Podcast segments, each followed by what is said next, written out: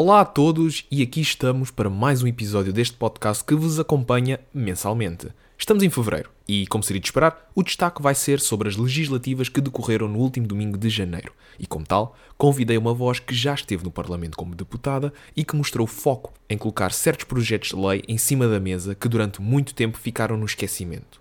Durante a nossa conversa, dedicámos um tempo às eleições, falámos sobre a comida no Parlamento, sim, eu sei, aquilo que o futuro lhe prepara e, claro, todo o seu percurso enquanto deputada e aquilo que poderia ser mudado no nosso sistema nacional.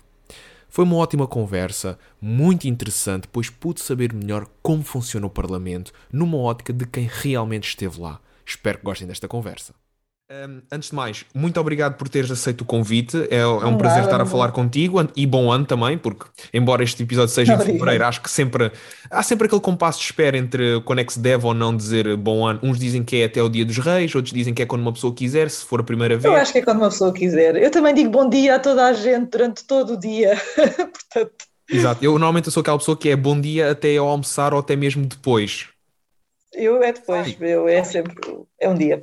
Uh, então, a minha primeira pergunta para ti é: uh, quem és tu? Uh, gostava que te apresentasses, mas sem dares a conhecer a tua identidade, como é que tu te descreverias? Ou seja, isto é uma espécie de o que é que dizem os teus olhos, mas de uma maneira mais ampla.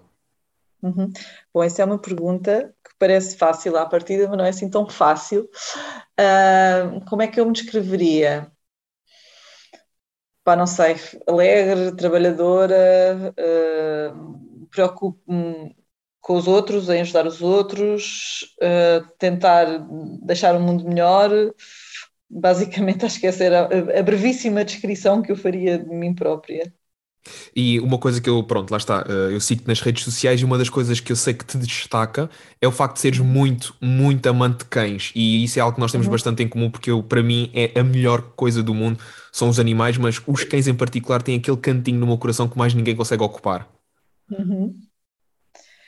Não, é, é, é, ou seja, é todo, como é que eu ia dizer, o meu percurso começou eh, com, com os cães precisamente, ou seja, eu sempre gostei muito de animais, mas eh, a minha proximidade com os animais começou por ser precisamente com os cães, porque em casa sempre tivemos cães, depois eu comecei a ajudar, eh, sei lá, tinha 17 ou 18 anos, já não me lembro bem, numa associação de proteção animal, que ainda hoje, onde ainda hoje eu sou voluntária, portanto já passaram muitos anos, um, e de facto foram os cães que um, me mostraram que os animais são muito mais do que só animais como algumas pessoas os veem, não é? E que nunca foram coisas, e acabaram por ser eles a explotar, acho eu, todo o meu caminho depois dentro da, da própria causa animal.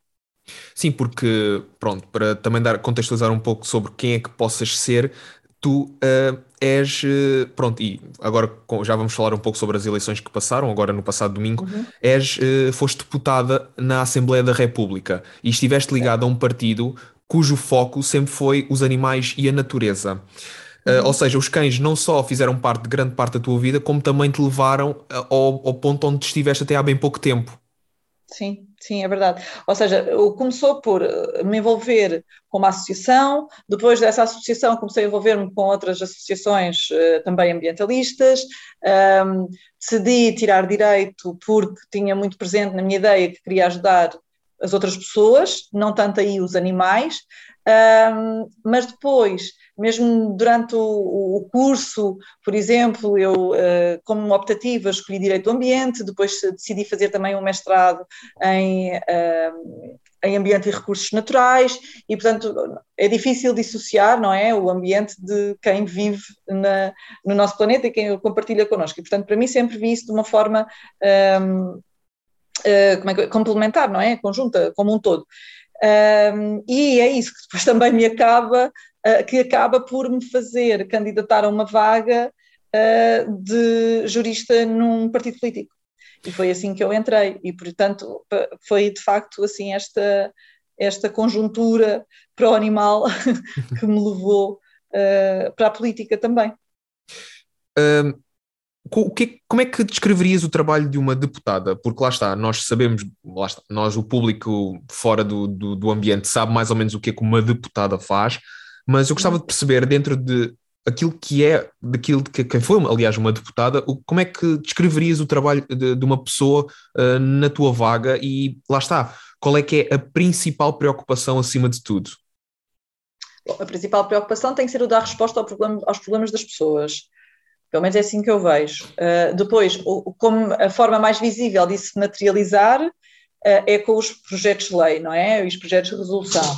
Mas também tem um, uma componente muito importante, depois os próprios, uh, a participação nos debates na Assembleia da República, a questão, um, portanto, o trabalho em comissão, que é menos visível, as pessoas também não, não sabem tão bem quanto seria positivo que soubessem como é que é o processo legislativo. A, a colocação de questões e perguntas ao governo que permite individualizar, ou seja, vamos supor, eu recebi às vezes as pessoas comunicavam que estavam com um problema que não conseguiam resolver, alguma coisa que uma instituição pública não estava a agir da forma que deveria agir, por exemplo. E eu questionava diretamente o governo sobre aquela questão em particular e para saber também se outras pessoas estavam a passar pelo mesmo, pelo mesmo problema. Portanto, isso também é uma forma eu diria que isto são as principais funções, ou seja, a principal função será servir as pessoas, uh, as principais formas de o conseguir é através das iniciativas legislativas, no, no trabalho, uh, portanto, tanto nas comissões como no plenário de debate, por exemplo, audições com os ministros, etc., e, a, e as questões e requerimentos que se podem dirigir ao governo e aos órgãos de, das autarquias. Uh, vamos agora, pronto, falar um pouco sobre aquilo que passou mais recentemente, que foram as legislativas.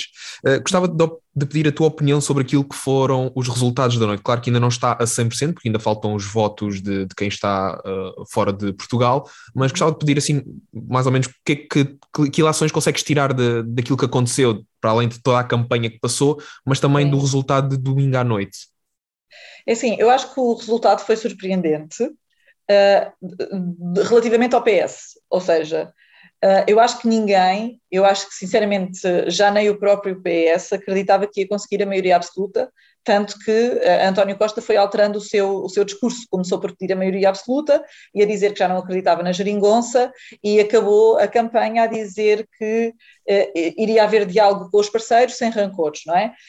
porque achava que também, por causa das sondagens, não é? Que as coisas não estavam a correr tão bem quanto, quanto pensava e, portanto, acho que ele próprio já, já tinha desistido da ideia da, da maioria absoluta. Portanto, acho que foi com surpresa que isso aconteceu.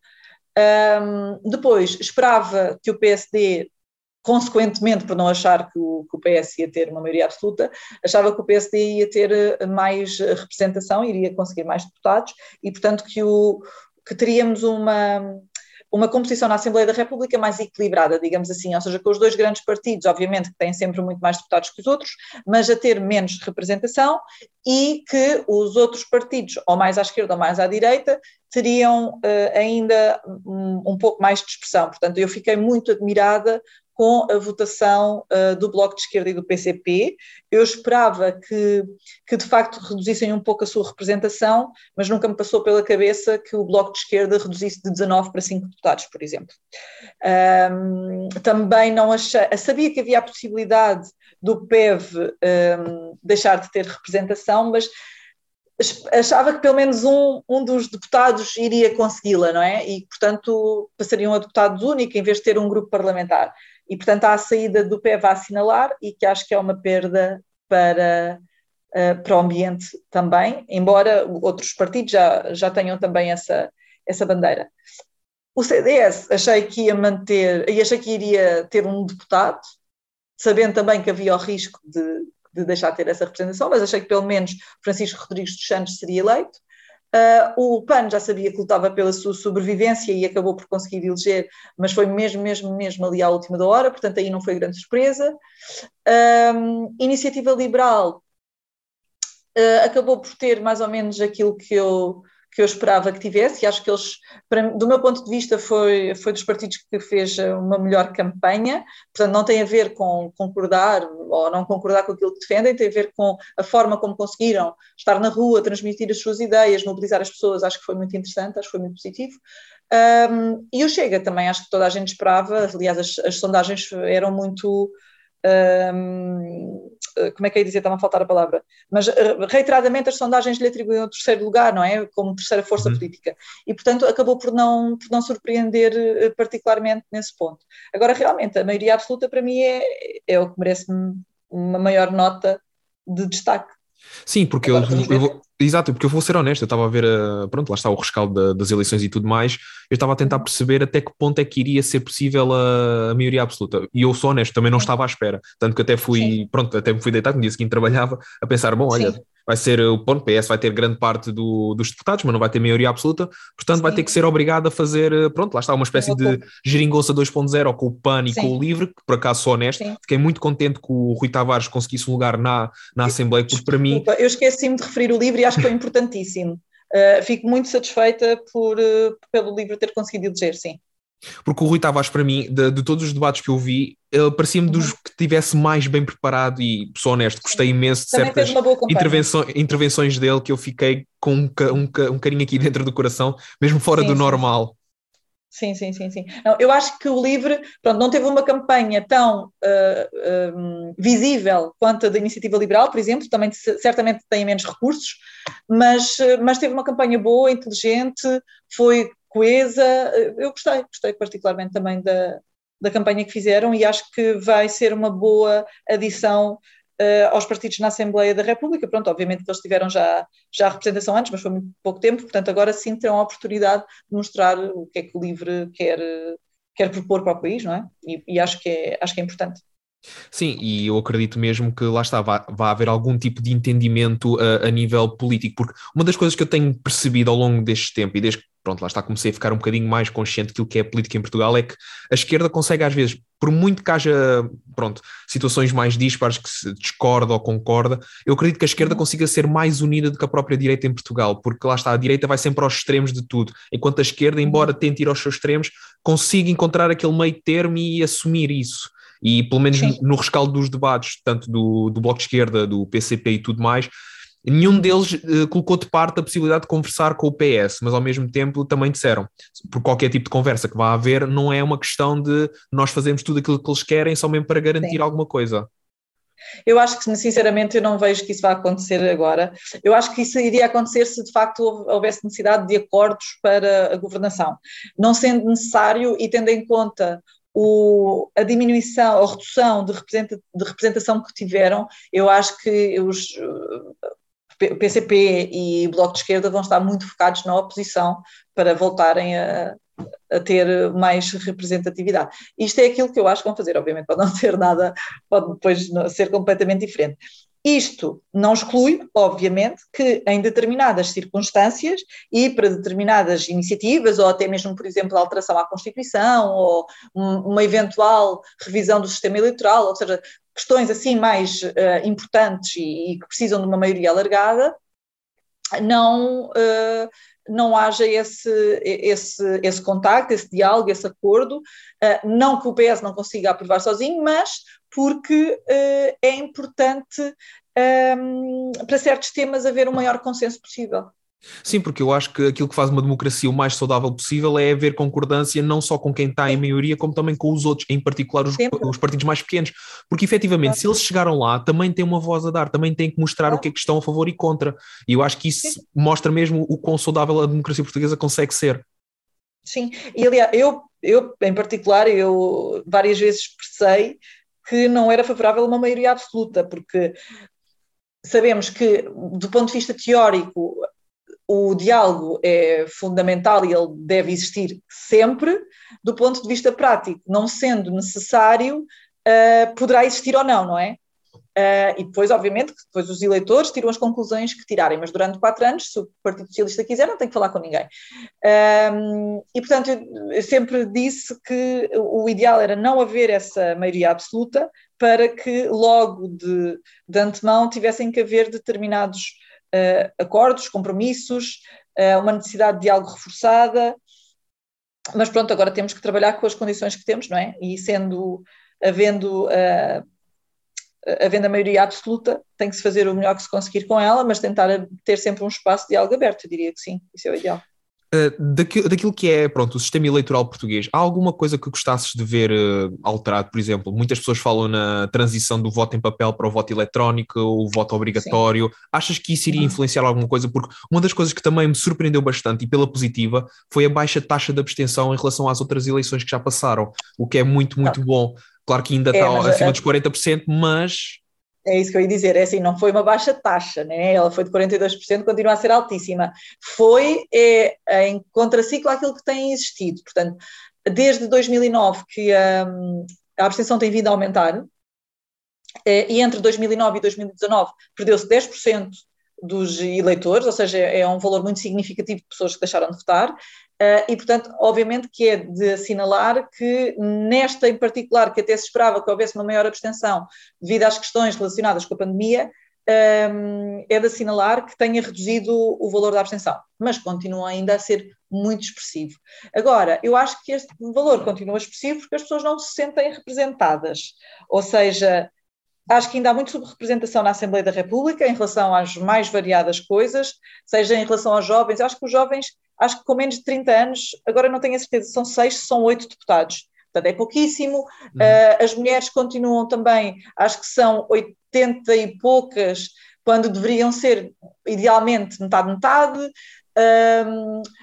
O, relativamente uh, deputados, sei lá, já tivemos a, a, a deputada do Bloco na outra legislatura, eu não sei qual é que é, o que é que ela tem, se ela até posso estar a dizer uma asneira grande e não quer dizer, mas pronto, ela é uma pessoa com deficiência, acho que também é importante estarem representados, é importante estarem representadas as pessoas racializadas, e quer dizer, há muito falta de representação, e portanto as pessoas quando se calhar deixam de se rever em quem está, digamos, a mandar e acham que nunca vão ter representação e portanto, deixam, deixam de votar, ou que os seus problemas nunca serão resolvidos, ou que é sempre a mesma coisa, portanto, no fundo, eu estou a mandar habitats, acho que o que é importante é fazer-se um estudo um, e trabalhar-se junto das pessoas para percebermos o que é que leva uma pessoa a abster-se e tentarmos trabalhar para combater a abstenção.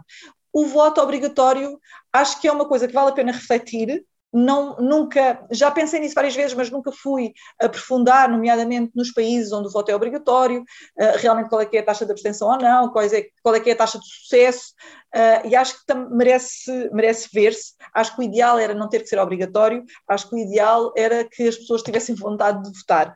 Uh, relativamente ao voto eletrónico, eu não percebo quais é são os constrangimentos técnicos, dizem que há, Uh, claro que há sempre aquele perigo de não se conseguir assegurar que a pessoa tem liberdade no voto, não é? Imaginemos as pessoas estão em casa e não sabemos quem é que lhes está a dizer para votarem, ou em quem votar, ou, ou o que seja, mas acho que era importante uh, também aprofundar-se e, e, estudar-se essa, essa possibilidade, obviamente sem prejuízo de se manter os votos um, da forma tradicional, que tem, tem que continuar a existir. Eu, por acaso, mas, uma das. Sim, sim, desculpa. Diz... Não, não, podes, podes, força, força. Ou seja, no fundo, acho que a questão da abstenção é uma questão que não tem sido, não tem tido a devida atenção, acho que não tem sido uh, muito trabalhada e acho que realmente era importante fazer-se um, um, trabalho junto das pessoas, talvez com, com a ajuda de investigadores, universidades, para tentarmos uh, reduzir, reduzir uh, drasticamente a abstenção. Acho que sabemos que vamos ter sempre um, um número residual de pessoas que não querem votar e também é o seu direito, mas quer dizer, quase metade da população é muita gente. Sim, porque uma das coisas que. Hum, pronto, lá está. Eu estou recenseado no Algarve, sou de lá, mas moro em Lisboa há 5 anos. E uma das coisas que mais me facilita a vida até é mesmo o voto em mobilidade. Acho que é das, das vantagens muito mais uh, completas que nós temos em Portugal para assegurar o voto de todas as pessoas, mesmo que estejam longe. Uh, eu, por exemplo, eu, todas as eleições que pronto, passaram desde que estou em Lisboa, consegui felizmente fazê-las em mobilidade e isso é uma, parecendo que não, é uma mais-valia para quem quer efetivamente usar o seu direito Sim. de voto, mas também está naquele, naquela situação de ah, estou longe e tudo mais, se calhar não dá. Não, existe mesmo a possibilidade de tu fazeres o teu voto mesmo estando longe e isso para mim acho que é uma maravilha, para lá está, para pessoas como eu que ou estão fora da sua zona ou estão fora de Portugal ou alguma coisa assim do género. Eh, mas sinto que ao mesmo tempo parece que consegue ser um pouco mais aprimorado, especialmente no que toca ao voto eh, para quem está no estrangeiro. Acho que, pelo que eu estive a ler mais ou menos, precisa-se pedir autorização à embaixada do país, eh, uma coisa assim do género. Agora de repente já não estou, não estou a ter, não tenho a certeza. Uhum. Não, eu acho que a questão, o voto do estrangeiro também é, é essencial. Um, agora, o, a questão do voto em mobilidade parece-me que é muito importante, até porque temos que ver que há pessoas que estão afastadas da sua casa e, e ir a casa pode-lhes custar até bastante dinheiro e por isso elas estarem impedidas de ir votar, não é? Um, acho que a mobilidade facilita muito.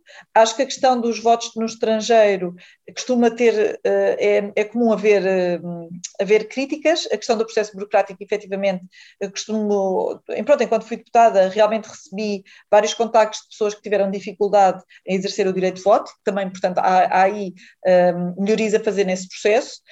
Depois destas eleições, houve também pessoas que Uh, alguns casos, portanto, foram noticiados na televisão que tinham pedido o voto antecipado e depois no dia de votar disseram-nos que elas já tinham votado e não correspondia à realidade. E, portanto, também convém perceber o que é que aconteceu nesses casos. Aliás, acho que foram mesmo abertos processos de inquérito uh, para perceber o, o, que é que aconteceu, porque efetivamente não é normal uh, a pessoa pedir o voto antecipado, não ir e depois aparecer como o seu voto já, já tendo ocorrido, não é? E, portanto, isso também. Há, há vários pontos a, a, melhorar, mas efetivamente o voto antecipado eu destacaria, uh, desculpa, queria dizer em mobilidade, destacaria como um dos pontos uh, positivos. Uh, pronto, e agora passando um pouco àquilo que foi os teus, posso dizer, quatro anos? Sim, quatro anos, aquilo foi 2018 que foste, foi... foste eleita, não? 2019. Foram dois anos e qualquer coisa. Pronto. O, esse teu período que tiveste como deputada, Vais sentir saudades de alguma coisa? Algum momento desse teu, desse teu tempo como deputada que vais sentir mais saudades? Olha, eu, eh, pronto, eu mesmo antes de ser deputada já trabalhava na Assembleia da República, né? trabalhei lá há quatro anos uh, para, o, para o deputado único na altura uh, do, do meu partido e um, eu gosto bastante do trabalho parlamentar. Enquanto deputada, gostava bastante do contacto direto com as pessoas e depois sentir que de alguma forma conseguia a transpor as preocupações dela para, para a Assembleia da República, ou seja, saber que, vou dar um exemplo concreto que aconteceu mesmo, um, por exemplo, a perda gestacional. Eu falei, não, não, tinha grande conhecimento, nunca passei por isso, felizmente, não, não tinha grande conhecimento dos impactos que uma perda gestacional pode ter para as pessoas, no entanto, foi do contacto com associações, com pessoas que passaram por isso, que eu percebi que realmente havia também melhorias a fazer. E o que é que eu fiz? Uh, coloquei esse tema em debate na Assembleia da República e acho que foi muito importante. Uh, Conseguiu-se aprovar recomendações ao governo, ou seja, de uma preocupação das pessoas conseguiu-se fazer uh, mudanças. e isso, obviamente, que é uma coisa que, é, que para mim foi, foi muito importante e, e tentei sempre dar a resposta da melhor forma que eu podia, obviamente, e vou sentir falta de poder ajudar as pessoas nesse, nesse sentido, mas obviamente agora há lá outras pessoas para fazer isso, mas, ou vão haver, mas vou sentir falta desse, desse ponto em particular. Uh, agora, pronto, lá está, também para perceber um pouco, lá está, pessoas como eu nunca, estive, pá, tive uma vez numa Assembleia, fui, por acaso apanhei um debate quinzenal, já há muitos anos atrás, um, uhum. eu sempre vi aquilo como uma espécie de um, pronto, lá está, aquilo é o Palácio de São Bento, aquilo é uma coisa bonita e tudo mais. E eu sou muita, eu sou, eu sou, uma pessoa que liga muito àquelas coisas mais íntimas que as pessoas pensam, ah, isto não quer, ninguém quer saber disso, que é a comida. Come-se bem lá na Assembleia da República? Tanta gente pergunta isso. É assim, eu não sou uma boa pessoa para perguntar, pelo simples facto que eu sou vegetariana. Mas deve haver alternativas. É verdade que há opção vegetariana, mas não é muito boa. Uh, portanto, não sei dizer em relação ao resto, mas efetivamente em relação à opção vegetariana não, não é brilhante. Portanto, continuem a comer os cachorros vegetarianos do IKEA que são muito bons. É, é são, da... são bem melhores. São, são, muito, são muito bons. Eu não sou vegetariano e adoro-os. Né? Eu não sou vegetariano e adoro-os. Adoro, aliás, é, até, até, as almôndegas vegetarianas ou de salmão do IKEA são incríveis. Tudo o que se faz naquela loja é incrível. É incrível. Um, porque enquanto deputada, tu puseste em cima da mesa e levaste à discussão uh, temas que muitas pessoas, lá está, colocavam de parte, às vezes, ou porque não era assim tão um, importante, ou assim, e, o, e uma das coisas que me, lá está, que me levou a querer ter esta conversa contigo e que também te destacou mais na, na, nas, nas, redes, nas redes sociais, mas também no, nos média, foi a questão da partilha ilegal de conteúdos íntimos. Isso é algo cada vez mais importante, uma coisa que acontece já há uhum. anos, mas que finalmente está a ter o devido destaque e a devida criminalização do mesmo. E para já queria te agradecer por teres trazido isso em cima da mesa, mas ao mesmo uhum. tempo uh, perceber como é que, o, lá está, uma coisa que durante anos aconteceu, que ninguém parece que quase quis saber, entre aspas, mas depois uhum. chegaste e disseste: não, isto temos que falar. Foi um momento uhum. importante para ti essa questão de falar de coisas como a partilha ilegal de conteúdos íntimos? Foi muito importante e foi por várias razões. Primeiro que tudo, acho que uh, há uma grande desconsideração, e eu por acaso estou a estudar isso no doutoramento, mas há uma grande desconsideração por certo tipo de condutas que nós censuramos uh, criminalmente, mas que, em que a esmagadora maioria das uh, vítimas são mulheres e que, portanto, os impactos que têm, muitas vezes, como, como é que eu ia dizer isto? São muito grandes para as pessoas visadas, mas que de alguma forma as pessoas acabam por eh, culpar uh, também a vítima. E isso faz com que, uh, a meu ver, obviamente, o nosso Código Penal não dê a devida importância a esse tipo de a esse tipo de condutas. E esta é precisamente uma delas. Ou seja, acho que foi importante, foi muito importante falar por várias razões. Seja porque, para as pessoas perceberem um, ehm, que nem tudo, para já, nem todas as vítimas consentiram sequer que lhes tirassem fotografias ou vídeos. Portanto, há vídeos e fotografias que são tiradas sem a pessoa fazer a mínima ideia que isso está a acontecer. Uh, depois, que uh, há impactos gravíssimos para as vítimas, há, há, situações que podem mesmo levar a suicídio e já, já aconteceu, e, e, pessoas que tiveram que mudar de casa, pessoas que tiveram que mudar de trabalho, pessoas que desistiram dos cursos, e portanto não é uma questão menor na vida das pessoas. Um, para além disso, acho que também deixa bem evidente que temos uma sociedade que é machista ainda, infelizmente, e quanto mais nós abordarmos este tipo de assuntos, quanto mais nós percebemos porque é que estas, este tipo de, de coisas acontecem, acho que também nos ajuda a desconstruir o machismo e o pensamento machista. E, portanto, acho que, pronto, acho que essa iniciativa foi muito importante a todos estes níveis. E... e... também para as pessoas perceberem que não tem mal. Ou seja, nós temos que parar, e desculpa interromper. Não, não, não, sem problema. Eu vi muito, vi muito nas redes sociais, muitas pessoas a dizer, até muitas mulheres a dizer, ai, não se ponham a jeito, não façam isso. E até agora houve recentemente aquela campanha da GNR que dizia, pensavas que era só ele que ia ver. Quer dizer, nós temos urgentemente que tirar o foco das vítimas e passá-lo para o agressor, ou seja, para o lado de quem é que efetivamente fez mal. Porque nós censuramos mais as vítimas porque fizeram alguma coisa que não tem nada de ilegal. Um, e, e, isso faz com que, uh, de alguma forma, o, o agressor, o verdadeiro agressor, passe despercebido, não é? E acaba por se desculpar, digamos assim, de alguma forma, aquilo que é um, um ato que é, é, terrível, não, não tem qualquer tipo de justificação e que devia ser efetivamente punido. Exato, isto pronto, faz também lembrar aquela questão de durante anos que dizia se uma mulher é violada ou foi porque ou estava vestida uhum. a jeito ou porque Sim. estava a pedi-las e, e as pessoas Exato, e as pessoas não percebem o quão grave é dizer isso e uhum. o quão penalizante é para as mulheres, porque efetivamente, e eu não sei, eh, eh, se calhar deves-te lembrar também disto, e quem vai ouvir também vai se lembrar, há uns anos atrás, acho que foi bem dois ou três anos, no Alabama, eh, legalizaram a possibilidade do, da pessoa que violar assumir a criança e ilegalizaram o aborto caso a mãe sim, quisesse. Sim. E quem é decidiu isto? Exato, uhum. e quem, e quem um, aprovou isto foi um grupo de homens brancos, claro, velhos, claro, cristãos, claro não faz sentido nenhum. Eu, eu fiquei em choque ao ler aquilo.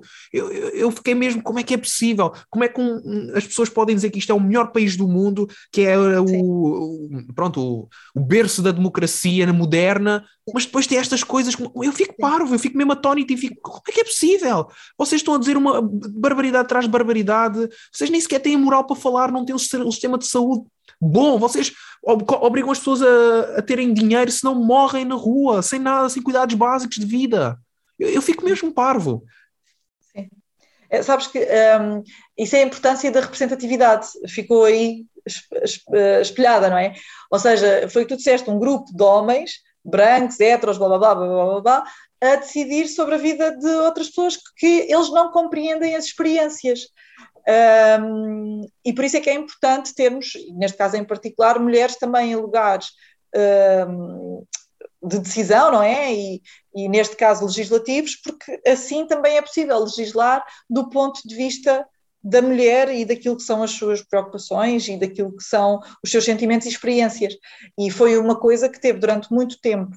Um, que durante muito tempo não aconteceu, não é? E agora ainda acontece, mas ainda com subrepresentação. E uh, na tua ótica, o que é que sentes que falta fazer em Portugal. Uh, infelizmente já não estás como deputada, mas quero acreditar que em breve possas voltar, uh, porque lá está, pessoas como tu fazem falta na, no nosso Parlamento, também não só por causa da, de, dos projetos de lei, mas também de, das questões importantes que têm que ser feitas, porque eu sinto que lá está, a nossa, como tu disseste, não existe assim tanta representatividade no nosso, no nosso Parlamento. Nós, até há bem pouco tempo, tivemos uma deputada que efetivamente tinha um problema de fala e destacou-se na positiva, a meu ver, Sim. por isso, porque mesmo tendo esse problema de fala, isso não fez com que ela baixasse os braços, realmente foi em frente com tudo aquilo que tinha. Claro que efetivamente as pessoas, em particular membros de certos e determinados partidos, dos quais não vou fazer menção porque não merecem aparecem, um, uh, utilizavam isso como forma de ah, ninguém a leva a sério porque ela gagueja. E, e, essa falta de representatividade no Parlamento faz com que, lá está, estas coisas passem ao lado, certos temas passem ao lado de género. Não vamos falar sobre isso porque não acontece. Claro que não vos acontece, vocês são homens, são vocês que fazem com que isso aconteça, não, são, não é o contrário. Sim. Eh, houve um caso em particular Bom, esse caso que tu disseste também é evidente e ainda bem que ela teve depois a capacidade e a força de se manter e deixou de ser um, um problema, ou seja, muita gente ao início identificava isso como problema e depois deixou sequer de se colocar, é, era como era e pronto, era assim. Um, houve um caso muito particular e voltando, foi novamente sobre a perda estacional, eu fiz uma recomendação, fiz um projeto de lei, fiz uma recomendação e a recomendação estava em debate na comissão. E, portanto, eu falei, apresentei a iniciativa. Uh, depois, uma deputada falou e disse que era muito importante e que devia haver, que tinha que ser aprovado, efetivamente. A seguir, falou um homem, deputado, que disse: Bom, não sei bem, será assim, tal, nanana. A seguir fala outro homem deputado, pois eu realmente também tenho dúvidas, não sei se isto deve ser assim, se é importante, se blá blá blá. Terceiro homem volta a dizer a mesma coisa, já nem queria acreditar. Todos eles de partidos diferentes, não é? Exato. Um, e eu ia voltar a falar quando a primeira deputada pede a palavra novamente para dizer que ela própria tinha passado pela situação de perda estacional e podia assegurar na primeira pessoa, a importância do que estava a ser ali discutido. Olha, foi arrasador, eu quase já nem precisei dizer mais nada, a iniciativa acabou por ser aprovada por unanimidade, porque houve aqui a importância de ouvir, lá está, a experiência daquela pessoa, que representa a experiência, obviamente, de muitas pessoas. Mas se não houvesse uma mulher, no caso eu, a levar, a propor a, a, aquela iniciativa e uma outra mulher lá representada para dizer não, isto acontece, é assim e por isto é importante, se calhar não tínhamos conseguido aprovar. Pois e é, acho que isto deixa também evidente a sim, importância de ter a representação. Sim, sem dúvida alguma. E depois temos partidos uh, que dizem que não, isso é magoar o, o bebê, ou, ou que, isso é, ou que não, o aborto não, não, não pode ser feito porque é imoral, vai contra as bases da religião. E eu, eu penso, vocês estão a focar-se num, num. Lá está, num feto que é do tamanho de um grão de arroz. Sim. Estamos a falar Sim, da saúde. Neste caso em particular, até era para pessoas ou seja, não era quem o fazia voluntariamente, era para pessoas que sofriam abortos espontâneos, digamos assim.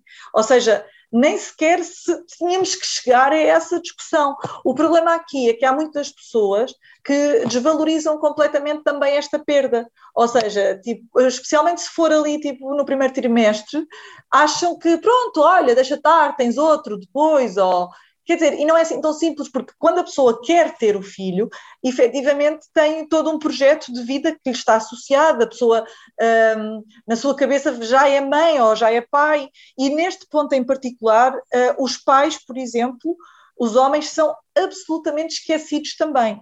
Ou seja, atualmente, uh, isto foi o projeto de lei que eu propus, era que no Código do Trabalho fosse reconhecido o direito ao luto às mães, que neste momento não é, mas também aos pais, que basicamente, imagina, eh, até pode ser um bebê, eh, uma gravidez de oito meses, um, ehm, os pais perdem o filho, a mãe pode meter baixa médica por causa do processo físico e o pai tem que ir trabalhar no dia a seguir.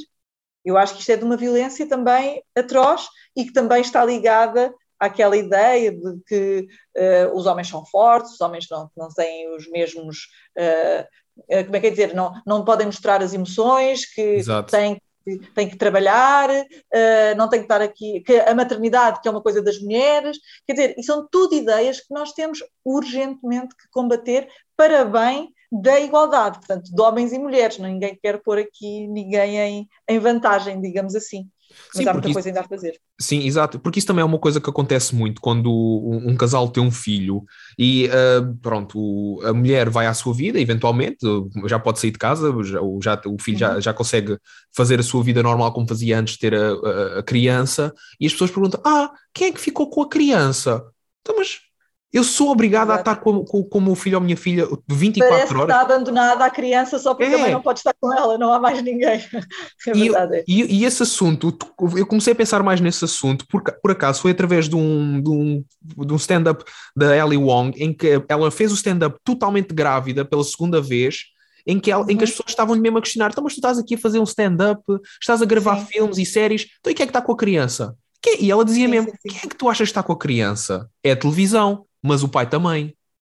Exato, eu vi esse, por acaso também vi isso. E sim, ela tem toda a razão. E é nesse tipo de coisas que nós vemos que de facto são ideias que estão muito enraizadas na sociedade. Um, e que são ideias que depois acabam por gerar outras desigualdades, nomeadamente no acesso ao emprego, por parte de, de, mulheres que têm, ou que estão grávidas, ou que têm filhos pequenos, ou que estão em idade de engravidar, um, que também as prejudicam no acesso a certos cargos. Porque há aquela ideia de que ah, se, o, se, a criança ficar doente, é a mãe que vai ficar em casa a tomar conta dele, ou é a mãe que vai ter os quatro meses de, de, de licença de maternidade. Um, quer dizer, pronto, isto por acaso também fiz uma proposta nesse âmbito para que tanto a mãe como o pai tivessem, ou ambos os progenitores tivessem o, o mesmo tempo de, de licença para também tentar atenuar aqui as desigualdades no acesso ao emprego. Uh, mas, mas realmente isso é muito comum ainda, muito comum mesmo. Na tua opinião, o que é que achas que falta fazer? O que é, qual é que seria o rumo necessário para Portugal agora com este novo Parlamento que foi eleito?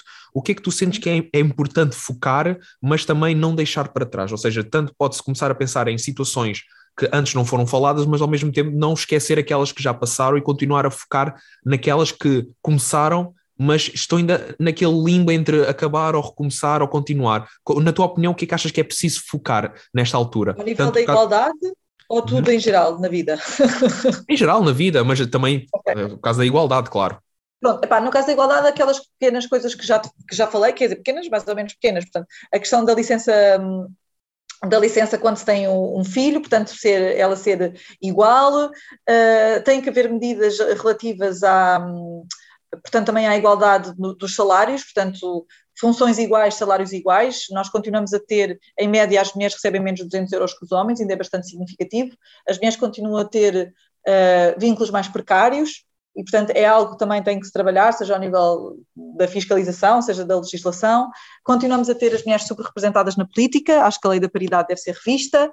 Uh, no que diz respeito à violência contra as mulheres, acho que há muita coisa ainda a fazer, tanto ao nível da violência doméstica como ao nível uh, mesmo da violência sexual, portanto, que inclui, obviamente, os, Uh, a questão que falávamos há pouco dos uh, conteúdos íntimos, uh, portanto, partilhados sem consentimento, a questão das violações, portanto, tornar-se crime público, foi um trabalho que foi iniciado nesta legislatura que terminou e que não, não, não, não, não foi concluído, a questão dos crimes um, sexuais contra menores foi também uma iniciativa que consegui aprovar, mas que não conseguimos terminar, relativamente à prescrição, portanto, aumentar muito a prescrição deste tipo de crimes para que não se mantenha a impunidade. E, portanto, relativamente à igualdade, assim, para dizer já umas quatro, cinco coisas de seguida, eh, falaria nisso e também na violência obstétrica e na pobreza menstrual. Portanto, são temas que acho que estiveram em debate nesta legislatura, foram fundamentais, foram dados passos, não foram dados os passos eh, suficientes eh, de todo. E, portanto, acho que tem que se, tem que se trabalhar. Relativamente a outros assuntos, acho que a questão ambiental é emergente, quer dizer, não, não tem, não, não, é incontornável, não é? Temos que temos que, hum, agora que já temos uma lei do clima, é preciso uh, aplicá-la na prática, é preciso. Nós estamos agora com um potencial problema de seca brutal e o nosso país uh, vai ter que se deparar com este problema uh, nos próximos anos e, portanto, temos que ir acautelando e percebendo o que é que temos que alterar, o que comportamentos devemos adotar diferentes. A pandemia ainda não acabou, portanto vai continuar a ser tema, uh, os problemas sociais e económicos que daí advêm, quer dizer, há muita coisa que se pode fazer, uh, diria que normalmente os partidos uh, maiores estão mais focados para estas questões económicas, uh, o PS com alguma componente social que depois é, digamos assim, ajudado pelos partidos mais à esquerda, ainda bem. Uh, e depois há estas questões que eu espero que haja alguém que lhes queira dar voz relativamente ao ambiente e conto com, com o livro para fazer isso e às questões de igualdade que espero que possam vir de qualquer lado, são questões transversais, mas, mas vamos ver. Sim, mas destacaria esses pontos porque e, efetivamente a questão ambiental é uma questão que pronto, tem vindo a ganhar cada vez mais importância, é verdade, tem uh, existido mais alternativas àquilo que são os objetos do dia a dia que conseguem ser recicláveis ou até mesmo feitos de materiais sustentáveis. Eu, pronto, eu dou sempre o meu exemplo que é eu deixei de utilizar certos utensílios de plástico, como por exemplo escova de dentes, já há coisa de Sim. três anos que é sempre uma escova de dentes de bambu, é. É, Exato, e, é que não, é, é, é, muito bom até, tu não, não se nota diferença nenhuma. Ah, mas esta escova tem a borracha aqui, limpa a bochecha e não sei o quê. A outra também faz isso, só não está é toda pipi, toda desenhada. Portanto, e é mais barata, efetivamente. Sim. Não, a questão dos resíduos é uma questão que Portugal tem muitos problemas um, e, e, desde logo até pelo desperdício ao nível do desperdício alimentar, como do excesso de consumo também de certas de certos bens e, portanto, há um excesso de produção. Há, isto não é muito fácil falar sobre isto, as pessoas não gostam que se fale sobre isto, mas uh, é real e, e pronto. E, e, vamos ter um problema, obviamente, com, com recursos que são finitos. Uh, vamos ter um problema com não ter onde meter todos os resíduos que temos, e aliás já existem aqueles problemas da ilha de lixo no Pacífico, do, do mar estar cada vez mais poluído, de haver países com menos, menos desenvolvidos que recebem lixo dos países mais desenvolvidos, quer dizer, é, um, é, é, complicado, é muito complicado. Nós estamos uh, num, num, processo de autodestruição bastante acelerado. Pronto, agora que estamos, já está a quase a terminar a, a nossa conversa, Sim. infelizmente, uh, quais é que são os teus próximos objetivos, uh, tanto a nível profissional como a nível pessoal? Eu sei que estavas a, terminar a tua tese de doutoramento. Não, uh, não estou a terminar, estou mesmo a começar. Ah, estás a começar, ah, ok, pensava que estavas a terminar. Não, não, não, era ótimo, era ótimo, mas efetivamente estou no primeiro ano. Um, e, e, e, pronto, a minha ideia é tentar agora dedicar-me um bocado aos estudos um, e esse é assim, o meu objetivo principal nos próximos tempos. Uh, não sei dizer já o que é que vou fazer assim neste, neste, neste ano, até porque também tenho que trabalhar, não é? A faculdade também tem que se pagar e o pessoal tem que comer e pagar a casa, mas, um, mas diria que o meu principal objetivo é esse, é continuar a trabalhar nas questões de igualdade Uh, aliás, pronto, é o meu ponto de interesse no, no, no que estou a estudar, embora seja um, um doutoramento em Direito, a minha ideia é trazer as questões de, de género. Um, ai, ai. E é continuar a, a, a contribuir, uma, pá, continuando a ser ativista de alguma forma e continuar a contribuir para as causas, exercer influência que seja positiva junto de junto do, dos, uh, dos partidos políticos. Mas vamos ver como é que isso vai poder materializar, mas uh, a minha ideia para já é esta: ser uma cidadã ativa, no fundo. Exato, porque lá está, uh, algo que as recentes eleições mostraram é que vai, vai, vai haver uma luta forte pela frente, porque lá está, certos partidos que foram, que ganharam algum destaque a nível uh, parlamentar, mas também em Portugal, uhum. tudo aquilo que são as questões que falámos até agora são questões minoritárias para eles, são questões, coisas que não Sim. importam. Então eu acredito Sim. mesmo que vai, vai, vai haver uma luta, não uma luta física, porque isso é uma coisa que eu não sou assim grande sim, adepto, sim, naturalmente.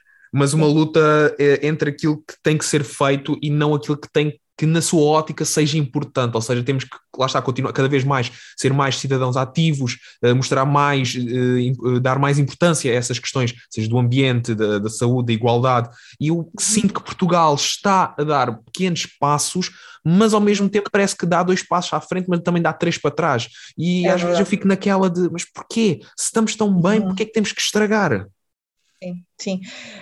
Olha, o que eu posso dizer neste caso é, eu sempre, mesmo quando era deputada, eu sempre fomentei muito que as pessoas participassem. Ou seja, nós, há uma ideia um bocadinho que as pessoas só podem participar na democracia, ou na democracia, ou, no, ou, ou politicamente, no dia que votam, mas não é verdade.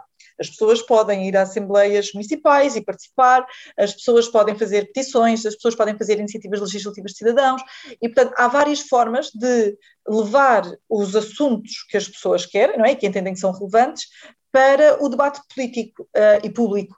E por isso, aquilo que eu tenciono fazer é, é, é precisamente isso: é, é, continuar a tentar mobilizar pessoas para, certas, para certos temas que eu acho que são importantes e que têm que ser debatidos uh, e levá-los de alguma forma à Assembleia da República. Já, eu já fui uh, primeira peticionária de muitas petições, ou de várias petições, pronto, já ajudei a, a dinamizar outras. Um, e acho que é algo que, que, é importante as pessoas fazerem e acho que é algo que vou continuar a fazer. Precisamente para assegurar, lá está aqui, independentemente daquilo que seja a agenda política, que um, existem ferramentas que nós eh, conhecemos que, que servem também para dar voz aos cidadãos, mesmo não estando na Assembleia da República. Olha, muito obrigado por esta conversa. Uh, espero que corra bem o, o, doutoramento e que em breve o termines. É dois anos, não é o doutoramento? Eu por acaso não sei, eu fiquei pelo mestrado. Eu fiquei pelo mestrado e está bom. Sim, eu acho que eu acho que varia de faculdade para faculdade. No caso da minha faculdade são quatro anos, portanto ainda tenho tempo. Au. Para... Ah, isso passa no instante. Isso passa no instante. É Boa sorte, muito obrigado por Obrigada. tudo e espero em breve continuar a, a ouvir notícias eh, tuas. Obrigada. Uma coisa é certa, este episódio ensinou-me imenso e tenho a certeza que a voz terá ainda muito que falar no nosso cotidiano e na sociedade. Obrigado a todos que ouviram este episódio, é graças a vocês que dá gosto fazer isto. E não se esqueçam, as redes sociais do Vozes estão à vossa espera para interagir e, claro, para partilhar com todos. Até ao próximo episódio, pessoal.